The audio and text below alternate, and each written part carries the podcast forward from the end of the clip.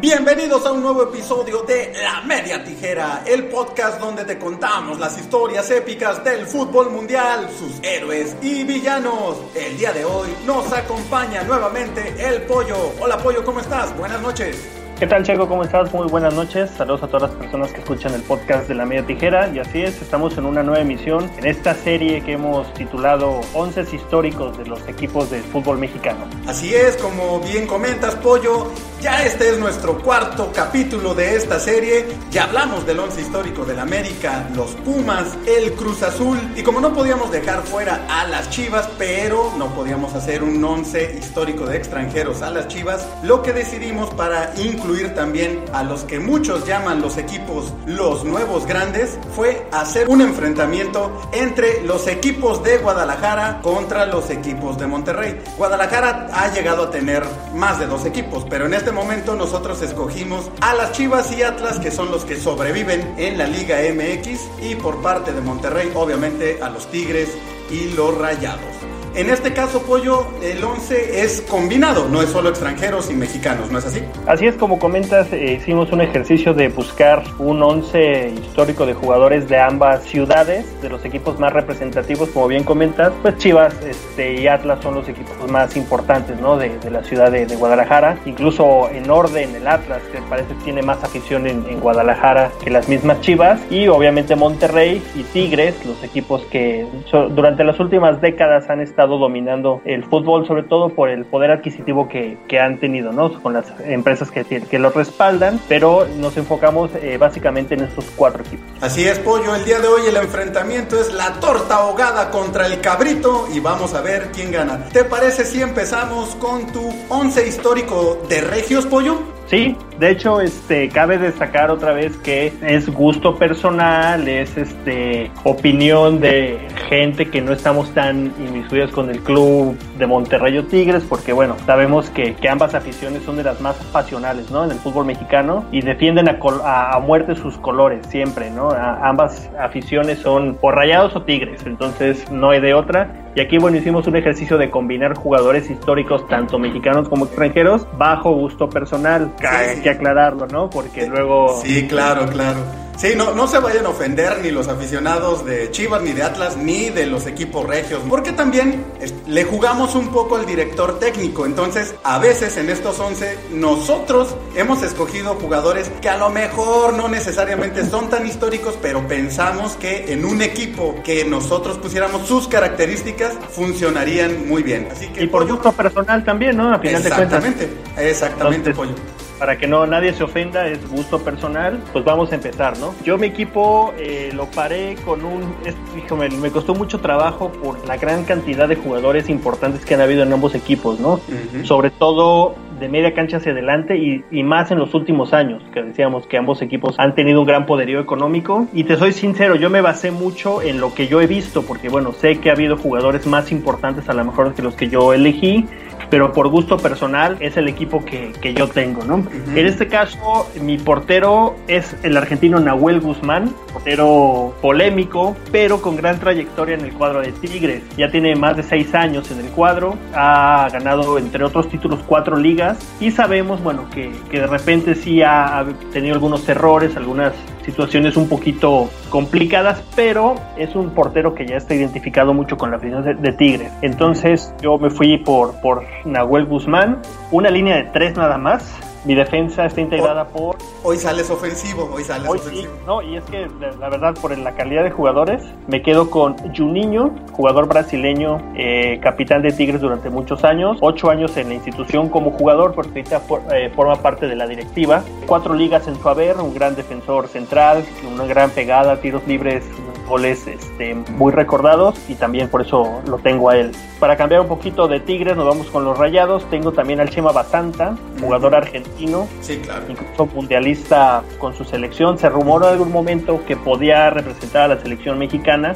y coincidió que, que lo llamaron para el Mundial de 2014, pero con Argentina. Un defensor histórico, 12 años en el club, eh, tres ligas y un referente también en la que en, en la saga rayada y se acaba de retirar también también. Entonces eh, tuvo un paso también por Italia antes de regresar otra vez a Monterrey. Entonces considero que, que tiene que estar. Y el otro defensa sería Guillermo el Turbo Muñoz un lateral que de él hablamos en aquel capítulo de los jugadores seleccionables para la Copa del Mundo de, Italia 90 por México. Y era un jugador igual eh, que tenía mucha, mucha llegada, un jugador que estuvo también mucho tiempo en Monterrey, nueve años.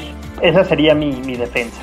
Ya en la media cancha, aquí es donde me costó un poquito más de trabajo, tengo a el Cabrito Arellano, Jesús el Cabrito Arellano, histórico también de Monterrey, 16 años, que si bien no terminó de la mejor manera por situaciones legales, pero eh, cuando se habla de Monterrey se tiene que hablar del Cabrito Arellano, ¿no?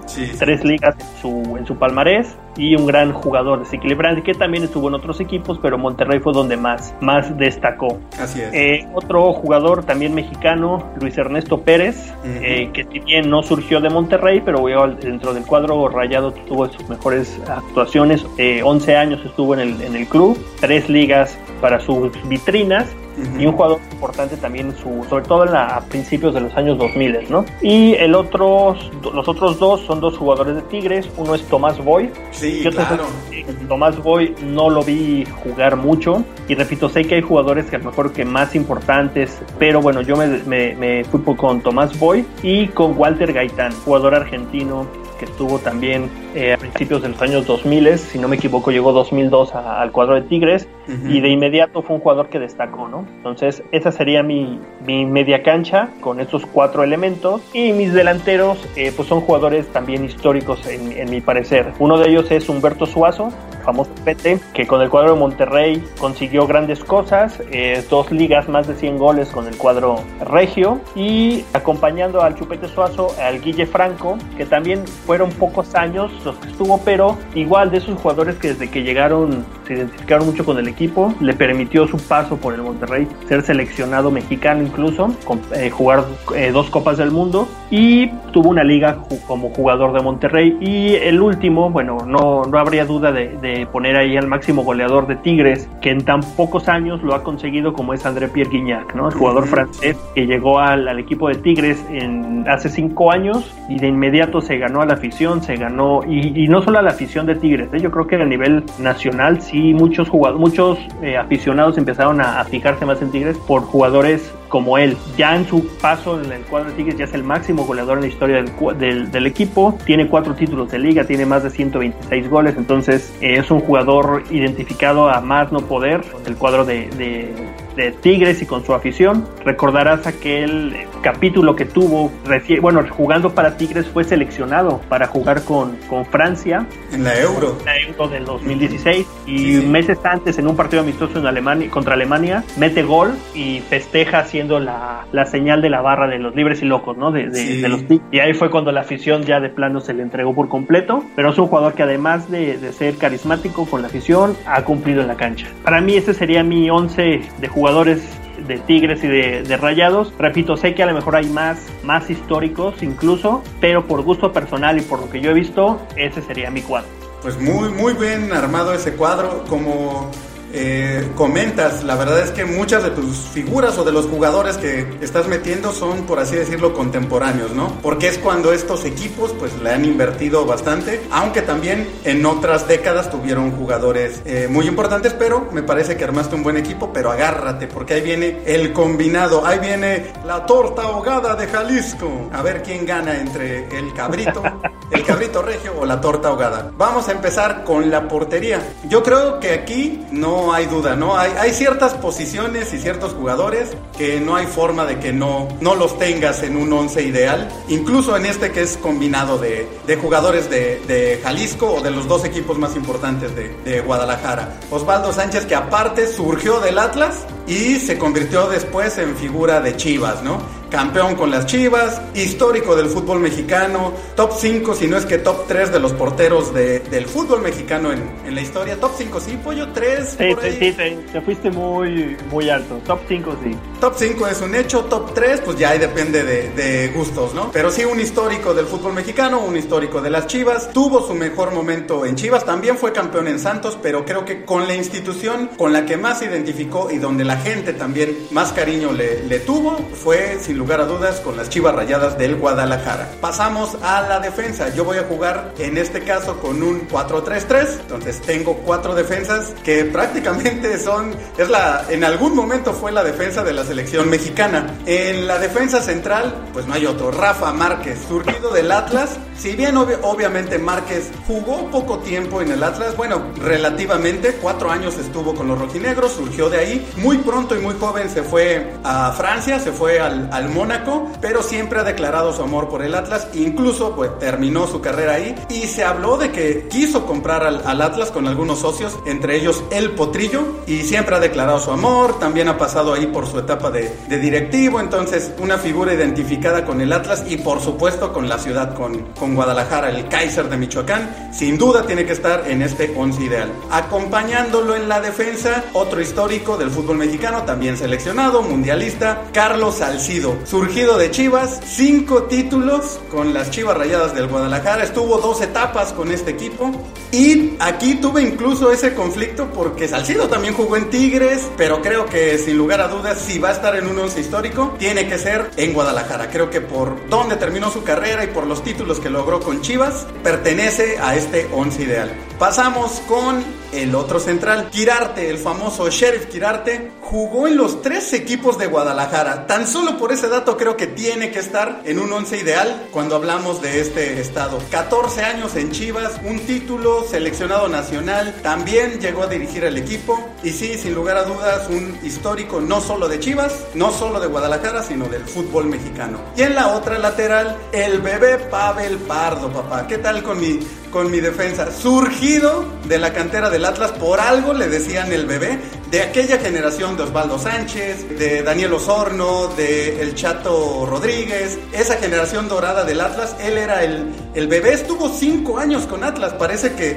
realmente tuvo una carrera muy larga, pero empezó muy joven, 166 partidos con esta institución, pasó y lo tuvimos también con el América, donde también dejó un, un gran legado y donde también lo incluimos en aquel once histórico, pero pues como hablamos, ¿no? Este es mi equipo, yo podía armar a quien quisiera y armé prácticamente una defensa de selección nacional. Vámonos con la media.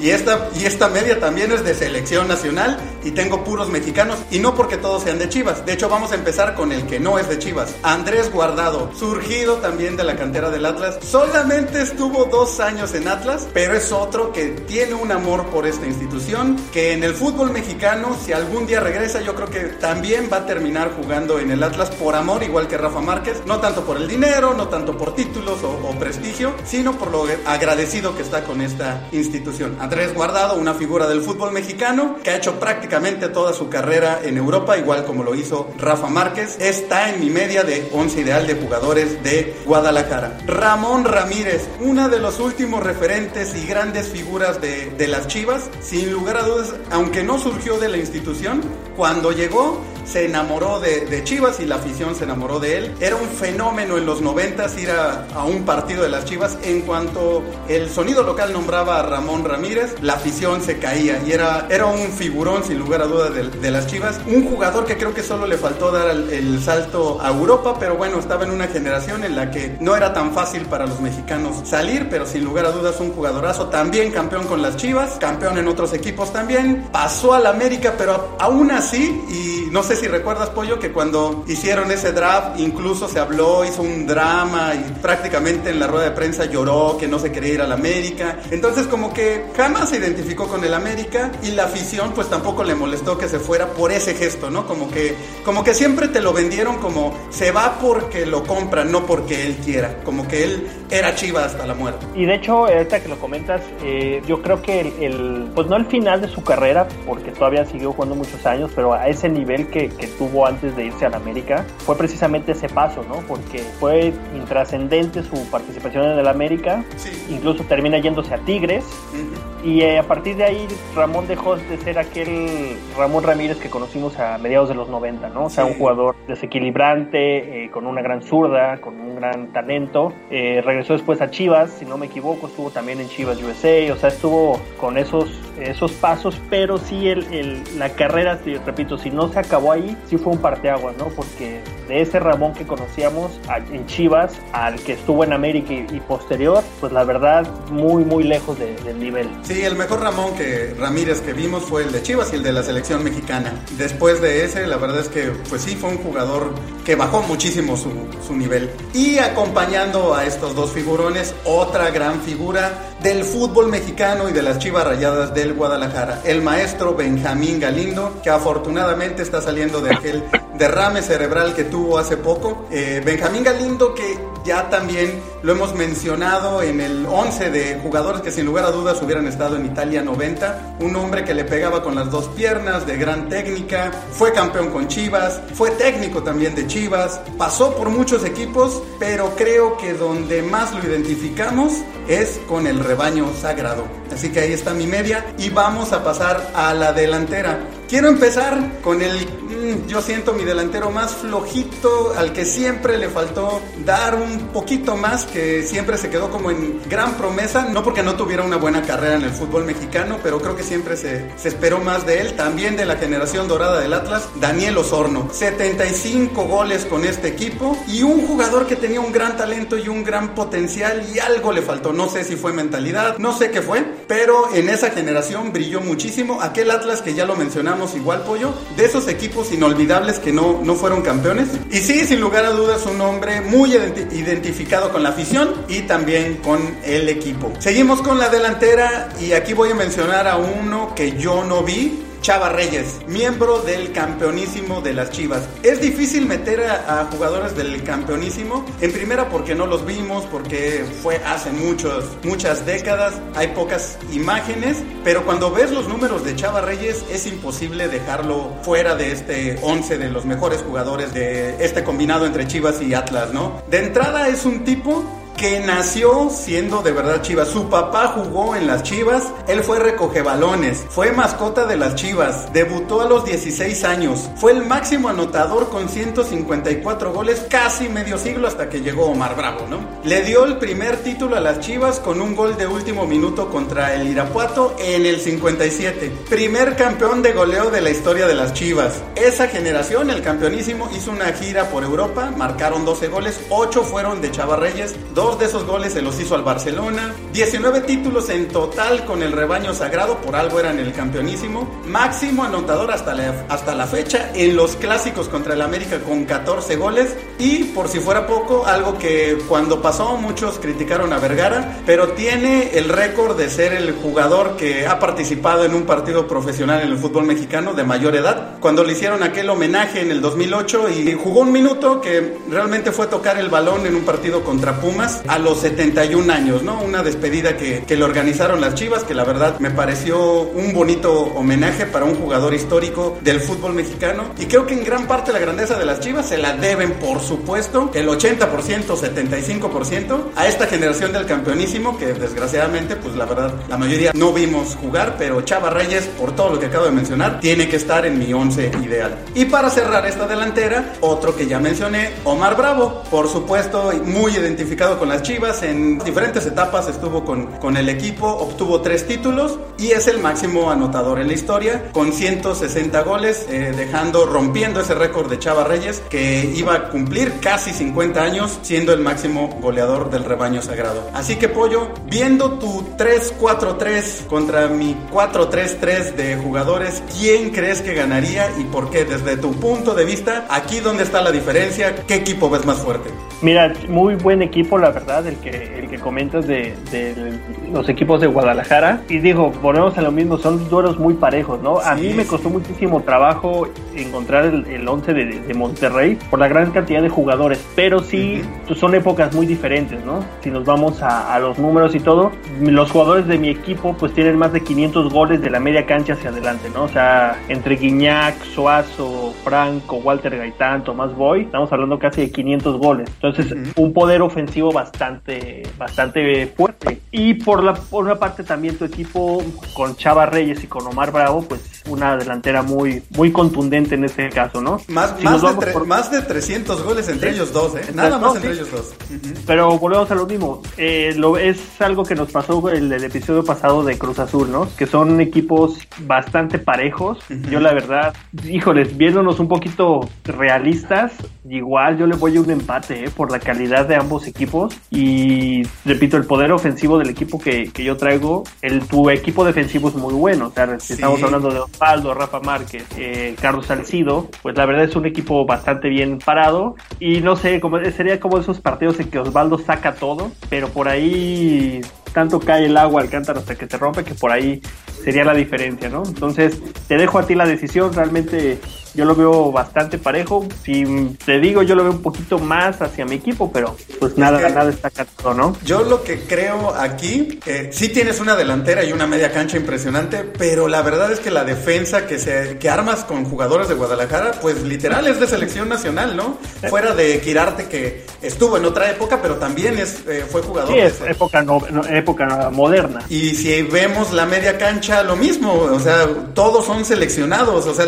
de la defensa para acá. Incluso Daniel Osorno fue seleccionado. No, todos, tus jugadores han sido seleccionados, este, porque creo que no tienes extranjeros, ¿verdad? De tu... No, de hecho, de hecho no tengo, no tengo ningún extranjero. Todos son seleccionados mexicanos en algún momento en diferentes épocas. Entonces sí, la verdad lo veo, lo veo bastante, bastante parejo, ¿eh? Mira, ya, ya que me dejaste a mí tomar la decisión, sí, yo lo veo igual muy cerrado. Yo creo que nos iríamos hasta los penales de lo cerrado que está el partido. Y, y aparte, no sé, de un 2 a 2 o 3 a 3 espectacular. En, penales ahí sí, este, Nahuel para más que Osvaldo. ¿eh? Exacto, yo, yo, creo, yo creo que por ahí Dani Osorno, ese, esos momentos que siempre le, le faltaron para dar ese, ese salto que se esperaba de él, por ahí a lo mejor lo falla. Aunque también yo creo que tu Nahuel por ahí no llega a los penales, ¿eh? Una Nahuelada, exacto. Una Rafa Márquez, claro. Ya sabemos también la historia de Rafa Márquez, entonces sí es este. Ajá algo bastante complicado de determinar, ¿no? Pero sí, en tu escenario de irse a penales, en, en, ese caso, yo siento que mi equipo sí, sí le ganaría al tuyo. Sí, yo, yo creo que, yo creo que estos dos equipos se irían a los penales y sería un poquito como lo que pasó precisamente con la generación del Atlas y el Toluca, ¿no? Que el que gane va a ser en muerte súbita y de plano porque ya era la, la última opción. Y sí creo que por una pequeña diferencia, los regios. El equipo Monterrey. El equipo Monterrey, el equipo eh, regio derrotaría a los de Guadalajara, pero por un margen mínimo, por un gol en muerte súbita. Así es como, como lo veo. Pero bueno, Pollo, entonces, como ya vimos, en mi once ideal de jugadores de, de Guadalajara o del estado de Jalisco, pues yo escogí puros mexicanos y no porque fueran de, de Chivas, sí tengo bastantes de Atlas, pero bueno, para mí la generación dorada del Atlas es inolvidable y todos los jugadores salidos de la cantera del Atlas pues han sido mexicanos y por eso realmente terminó siendo un equipo solo de mexicanos. Pero tú, ¿a quién armaste? ¿Quién tienes en tu once ideal de Atlas y Chivas? Pues mira, eh, antes, que, antes de iniciar yo sí quiero aclarar que yo no metí ningún jugador del campeonísimo por el principal motivo. Por, tu americanismo. No, no, no, no, te voy a decir por qué. Porque no los vi jugar. Ajá es la realidad. Y porque pienso que ese equipo por sí solo yo es un equipo de época, ¿no? Es un equipo histórico. Ese, ese equipo de Chivas en sí, con los jugadores que pertenecían en aquella época, ya es un equipo histórico. Y obviamente son diferentes épocas. A mí me tocó ver el fútbol de los últimos 20 años, un poquito ya más, con más criterio, pero sí siento que ese equipo eh, merece pues, incluso hasta un capítulo eh, aparte, ¿no? Porque por todo lo que consiguieron, incluso yo siendo aficionado de, del rival más odiado de las Chivas, que es el América, sí, ese equipo la verdad marcó época y siento que, que no sería justo poner a alguien de ese equipo en especial sobre los demás porque era un equipo que sí tenía individualidades pero colectivamente era un equipazo, ¿no? Entonces yo ahí sí no me fui con ningún jugador del campeonísimo reconociendo la gran calidad de, de jugadores que, que, había en aquella época. Yo me fui un poquito más noventas hacia acá, incluso los ochentas no tengo a nadie, pero sí es del fútbol que yo vi y del que yo, si tuviera esa baraja de jugadores elegir, enfrentaría a los demás equipos con este equipo, ¿no? Empezaría igual eh, con una línea de 3-4-3. Otra vez, muy sí, sí, sí, totalmente. Siendo que en la portería, sin lugar a dudas, igual que tú, tengo Osvaldo Sánchez, gran arquero mexicano, como bien dices, dejó aparte de los números que dejó, es un, portero que en su momento dejó, dejó escuela en el cuadro de Chivas, ¿no? Sí. Los porteros que surgían o que estaban a la sombra de Osvaldo, pues tenían el, sello de él. Eh, Talavera, eh, recordarás en sus inicios era, incluso hasta le decían el clon de Osvaldo, ¿no? Porque por el estilo de juego y, y, eso también repercute más allá de los números, ¿no? El, dejar... El mismo Mitchell, ¿no? También jugaba muy parecido a Osvaldo. Entonces, eh, Osvaldo Sánchez, y yo lo tengo como portero de Chivas, ¿eh? no como portero de Atlas, sabiendo, bueno, que, que surgió de los rojinegros, pero su mayor eh, época fue con el, con el cuadro de Chivas. Sí, claro. Mi línea defensiva, fíjate, tengo de central a Rafa Márquez, igual, por lo mismo no porque lo, que consiguió en el extranjero, sino por lo que en Atlas representa, a, eh, pesar de que su, su gran carrera la realizó en Europa, como bien dices, pero bueno, en el fútbol mexicano, desde que debutó muy joven, mostró esa seguridad y esa solvencia que lo caracterizó durante toda su carrera, que le permitió llegar a las mejores ligas del mundo. Entonces, y al mejor equipo del mundo, pollo, al mejor, equipo del mundo. Al, al mejor equipo en, durante una época del mundo. Ah, Eso, así. Eh, Fíjate, ya aquí cambiamos un poquito de posiciones. Yo tengo a Andrés Guardado también, pero yo lo tengo como mm. lateral.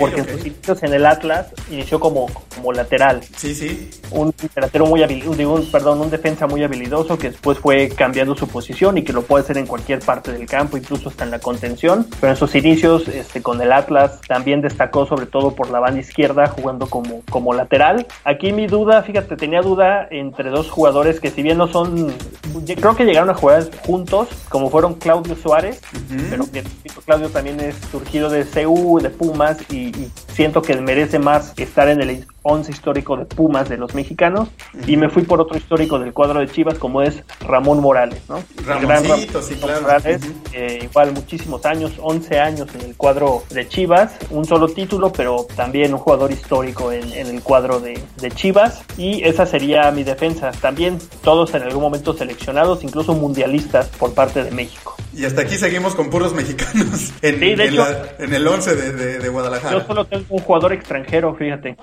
El 11 de, la ciudad de Guadalajara solamente tengo un extranjero. La media cancha, tengo a Ramón Ramírez que inició de lateral, pero también como mediocampista tuvo grandes eh, etapas, ¿no? Y ya, lo, ya lo mencionábamos, que esa etapa de Ramón en Chivas fue la más importante. El, el paso al América siento que sí le afectó su carrera. Fue como que el truncarle cierta parte de su formación. En América pues ni él estaba a gusto, ni la afición estaba a gusto y realmente pues tuvo eh, muy poco tiempo y no, no funcionó. Exacto, sí. Y lo mejor yo creo que para él era haber regresado a Chivas, pero yo creo que ya hubiera sido mucho, mucho relajo, ¿no? O sea, Chivas, América y otra vez Chivas. Entonces eh, se fue a Tigres y ya después tuvo su oportunidad de regresar al equipo de, Guadalajara. Tengo también al Chato Rodríguez, jugador del Atlas, canterano del Atlas gran jugador, un mediocampista de aquella época dorada del Atlas del finales de los noventas, con una gran pegada y que hizo una gran carrera en el fútbol mexicano en varios equipos, eh, siendo importante en, en, consecución de títulos. Con el Atlas no fue campeón, pero sí fue parte de ese Atlas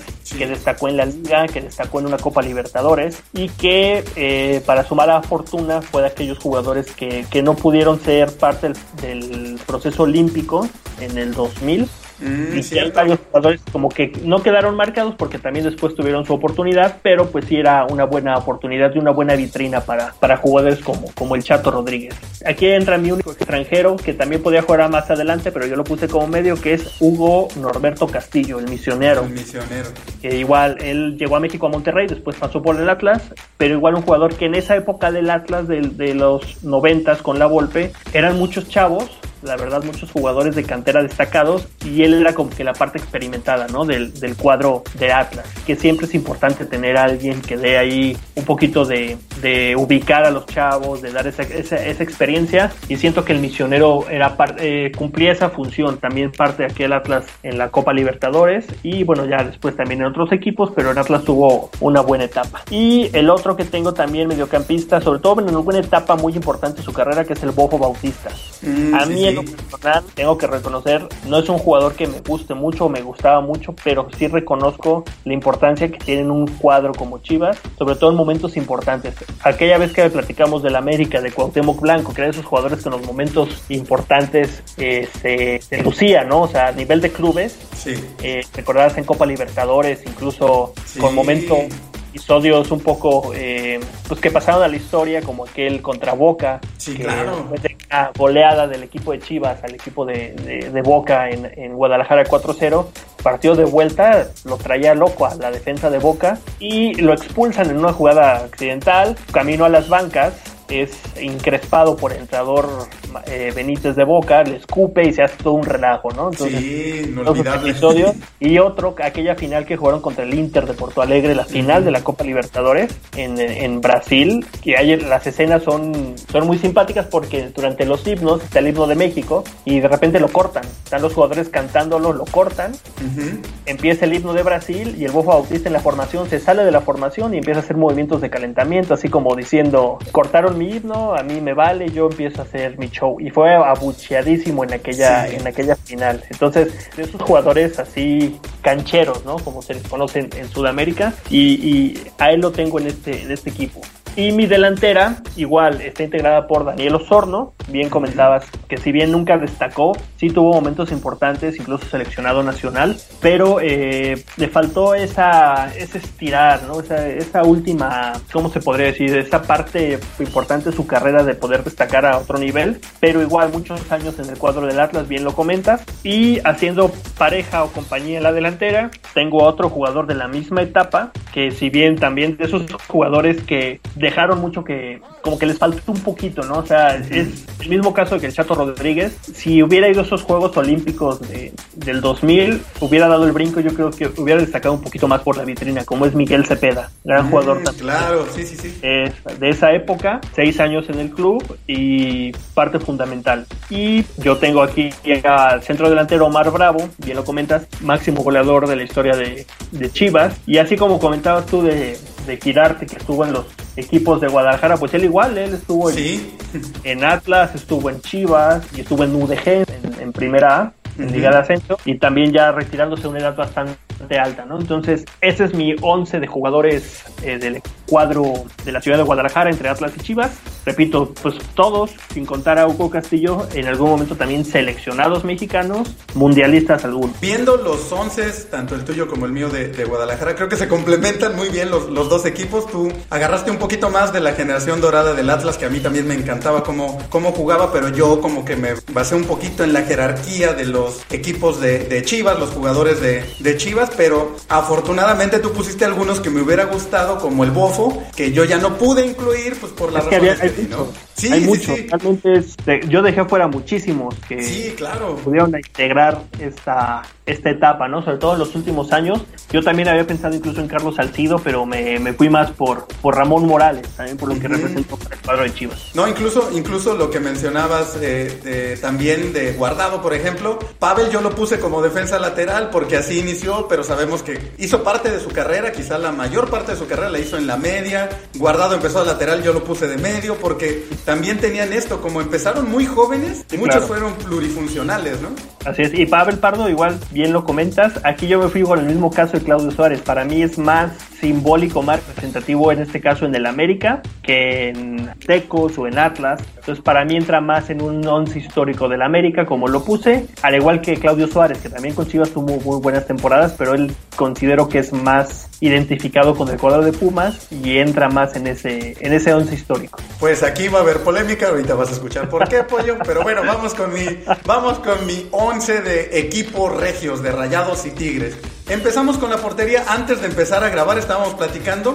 No me dijiste quién era tu portero, yo no te dije quién era el mío. Tú dijiste, vamos a coincidir. ¿Y qué crees, pollo? Que no, no coincidimos. Y ahí te va por qué. Estoy de acuerdo, probablemente en los últimos años el mejor portero extranjero que ha venido a México, incluso yo creo que sobre Marchesín, es Nahuel. Pero a mí no me gustan las nahueladas y volvemos a lo mismo, ¿no? Eh, estamos jugando a ser los técnicos. ¿A quién quieres en tu equipo? Y Nahuel es un porterazo, pero nunca sabes con qué te va a salir, nunca sabes si de repente se le va a botar la canica y lo, lo pueden expulsar o puede provocar un penal o no sabes, ¿no? Pero yo reconozco la calidad de Nahuel, me gusta mucho cómo juega, pero yo me voy con un portero que me marcó muchísimo en los noventas, que me gustaba mucho su estilo y que creo que en personalidad es lo contrario a Nahuel. Rubén La Bomba Ruiz Díaz, portero paraguayo de Monterrey que antes de que llegara Chilaver y se robara la selección paraguaya esa portería y fuera titular indiscutible, Rubén Ruiz Díaz también fue portero titular de la selección de, Paraguay,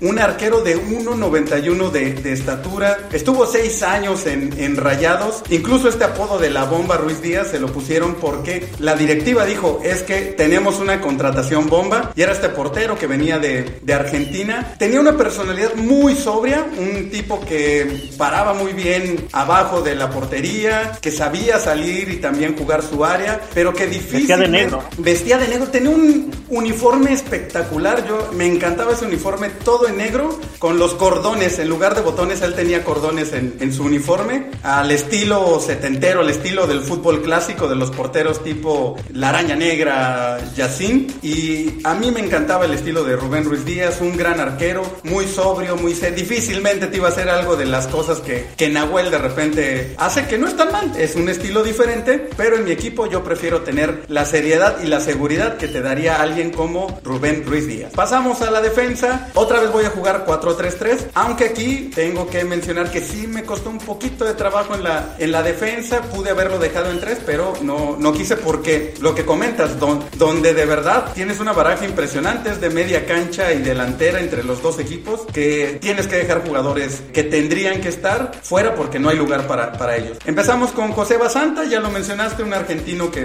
que logró nueve títulos con Rayados, que fue seleccionado argentino, que muchos querían que se naturalizara y jugara con la selección mexicana. Un hombre que dejó escuela, que dejó historia, que es símbolo de los Rayados de Monterrey. Osvaldo Batocletti, un jugador argentino naturalizado mexicano, símbolo de los Tigres, estuvo siete años con el equipo. De la primer, los primeros dos títulos con Tigres de esta generación y también fue entrenador del equipo y logró un título como entrenador, aunque fue con Tigres femenil en el 2018, antes de, que desgraciadamente falleciera. Un jugador identificadísimo con, este, con esta afición, con este equipo también de los que amaba ser Tigres, un símbolo de la escuadra universitaria. Mencionaste también a Guillermo el Turbo Muñoz, ya lo hemos platicado, era sin lugar a dudas uno de los que iba a ir al Mundial de Italia 90 con la selección mexicana, surgido de Rayados, nueve años en la institución, de grandes condiciones, de gran velocidad y que sobre todo en, esta escuadra, en los Rayados, hizo historia. Y aquí viene la polémica, yo puse de central a Claudio Suárez. Tienes razón, Claudio probablemente podría estar en el 11 de Chivas, está en el 11 de Pumas, lo mencionamos y lo mencionamos los dos, pero yo le sufrí un poquito en encontrar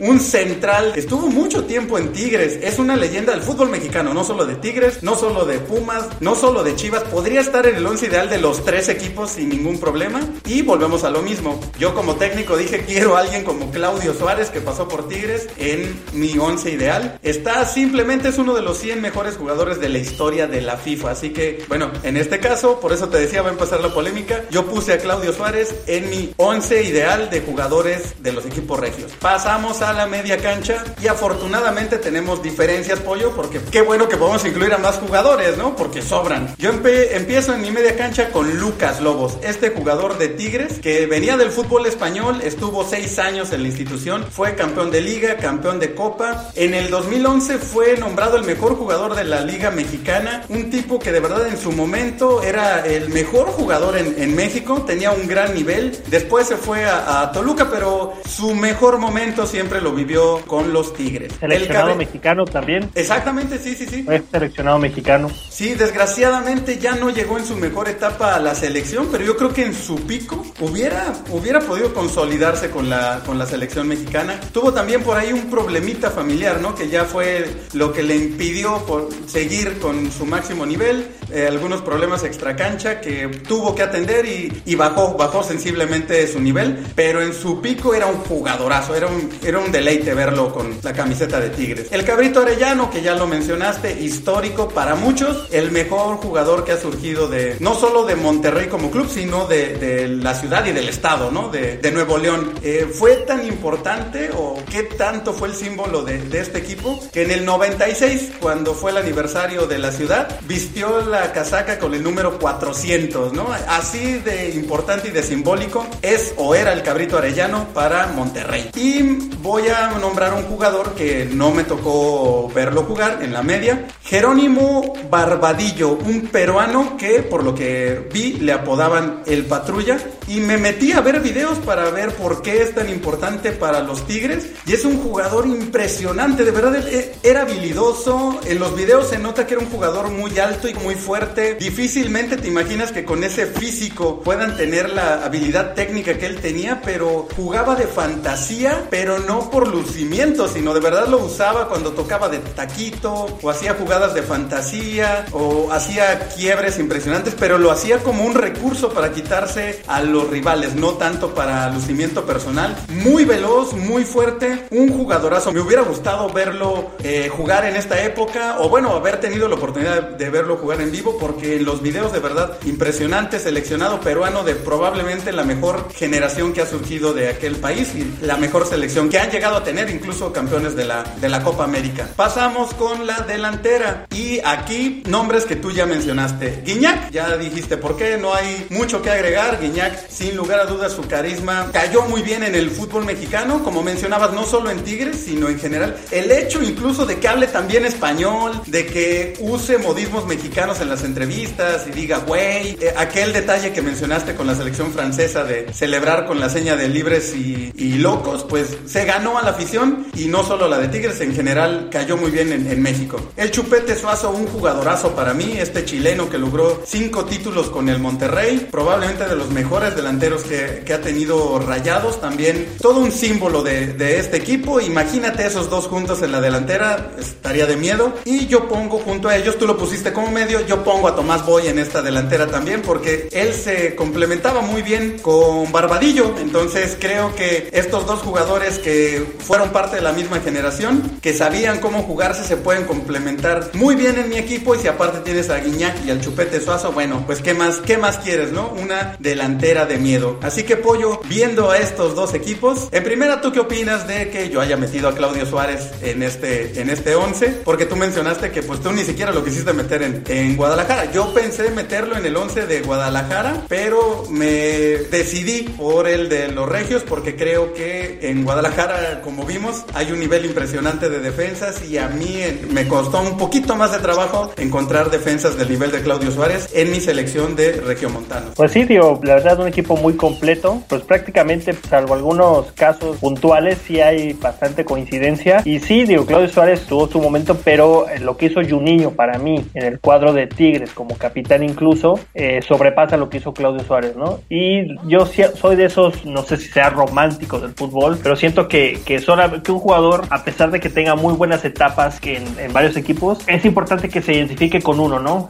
Y hemos visto muchos casos de jugadores mexicanos que han rendido muy bien en diferentes equipos, pero siempre hay uno donde lo más, lo vas a recordar, ¿no? Y más lo identifica. Y es el caso de que tú tienes con Claudio Suárez. Si bien yo pensé en ponerlo equipo de, Guadalajara, me fui más por esa parte romántica, ¿no? De, de, de un solo club y que sea histórico de un solo equipo, ¿no? A mí se me hizo un poquito más trascendente, lo que hizo yo un niño, pero bueno, también Claudio Suárez tiene, tiene lo suyo. Y pues prácticamente, salvo tu Lucas Lobos, que la verdad yo también pensé en poner a Lucas Lobos, para mí Walter Gaitán era de las mismas características, prácticamente fue el reemplazo Lucas Lobos de lo que hizo eh, Walter Gaitán, pero igual jugadores con similares características, incluso igual Walter Gaitán se, en algún momento se, se le pidió que, que, pudiera ser parte de la selección mexicana por el nivel que tuvo en el cuadro de Tigres y, y lo que decíamos, ¿no? Que Tigres en los últimos años, bueno, ambos equipos, pero sobre todo Tigres ha traído jugadores de media cancha hacia adelante bastante importantes por el poder adquisitivo que tiene, ¿no? El poder económico de, los equipos es bastante fuerte. Incluso Rafael Sobis en, la época previa a Guiñac, que incluso compartieron cancha, pero era un jugador también muy desequilibrante y también muy importante en el cuadro de, Tigres. Tienes un muy buen equipo y dejamos fuera a muchos jugadores, ¿eh? incluso eh, Bahía, jugador brasileño, un delantero de Monterrey histórico, porque que si lo pones a, competir con el Chupete Suazo, pues ahí sí gana un poquito el chileno. Entonces, es, es lo padre de eso, ¿no? De, identificar jugadores en diferentes épocas, de, algunas características similares, pero pues sí algo que los marca que son jugadores muy, muy importantes. ¿Y quién ganaría este duelo, Pollo? ¿Mis regios o tus jugadores de Jalisco? Pues mira, yo te voy a decir, te voy a ser sincero. Mi equipo depende mucho de cómo salga ese día el Bofo Bautista sí. y el Chato Rodríguez. Si salen en su tarde, la verdad son jugadores bastante importantes. Si salen en un partido así medio medianón y todo que les pesaría, siento que el poderío del equipo de la ciudad de Monterrey sería más, pero sí yo siento que, que depende mucho de, sobre todo de algunas posiciones eh, y cómo, cómo salieran ese día, ¿no? Pero yo siento que mi equipo dependería mucho del, del juego tanto del Bofo como del Chato Rodríguez. No, y si el Bofo sale como contra Argentina en el Mundial, no, pues bueno, ya, estamos jugando, estamos jugando con uno más, estamos jugando contra 10. Sí, yo, yo creo que aquí sí gana el equipo regio, ¿eh? sí gana mi, mi combinado porque veo, veo a mi equipo bastante parejito. La media cancha, o sea, Barbadillo, el Cabrito y Lucas Lobos y la delantera, bueno. El simple hecho de tener a Guiñac y a Suazo en el mismo equipo. Ajá, exactamente, ¿no? Y la defensa también es bastante, sólida. Goleadores, sí, pero goleadores de ambos equipos pero de características diferentes. O sea, porque no son centros delanteros clavados que, que, dependan de lo que les surtan, sino que son jugadores de área y, siento que sería, se complementarían bastante, ¿no? Sí, así es. Así que, bueno, este duelo yo creo que sí, también no por mucha diferencia, un 2 a 1, un 3 a 2 por ahí, pero creo que aquí sí la selección regia derrotaría a tu selección Jalisco, ¿no? Pues Pollo, muy, muy padre, muy interesante este, este ejercicio. Como dices, sobre todo, la verdad es que pues al buscar estas alineaciones, a veces uno se tiene que meter no solo a los datos, sino también pues al video, a la historia y de repente te llevas sorpresas muy agradables o recuerdas, por ejemplo, al paraguayo Ruiz Díaz, que yo recuerdo cuando era joven que me encantaba verlo jugar y poder tener la oportunidad de ver otra vez unos videos de él haciendo salvadas impresionantes con el Monterrey. La verdad es que es muy, muy padre de este, de este ejercicio. Muchas gracias, Pollo, por haber estado y bueno, invitar a la gente, ¿no? A los eh, seguidores de Chivas de Atlas de Monterrey y de Tigres, que nos digan si están de acuerdo, no, quiénes tendrían ellos en su once ideal. Así es, Checo, que la gente opine, también es importante saber su opinión, si dejamos, y, que seguramente sí, jugadores importantes para, para ambas aficiones, ¿no? De, de ambas ciudades y que nos digan realmente quiénes sobran en nuestros equipos o quiénes hacen falta. Eh, y repetimos, al menos yo, yo siento que sí dejé muchos muy buenos jugadores, pero pues es el no poder jugar con 15, 16 jugadores, ¿no? O sea, si ya lo hacemos a nivel banca, bueno, sí tendremos también bancas muy, muy potentes, pero pues también que la gente opine acerca de, de nuestras selecciones. Pues muchas gracias Pollo y sí como bien comentas, invitar nuevamente a la gente para que nos dé su opinión quién, y que armen su once ideal, así como lo han hecho con, con otros que ya hemos dado en esta serie. ¿Y te parece Pollo si el siguiente episodio, el siguiente once ideal, se lo dedicamos a los equipos aprovechando ahorita que Monarcas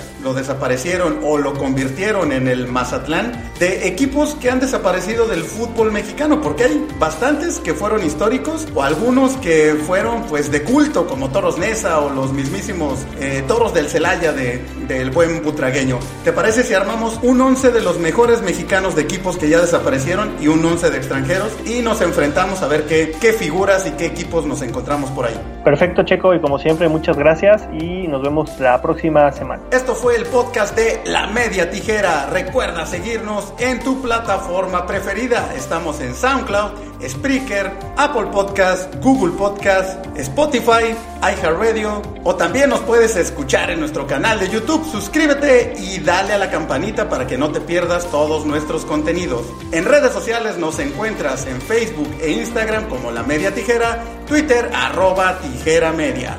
La Media Tijera es un podcast hecho por todos y para todos. Nos escuchamos en la próxima.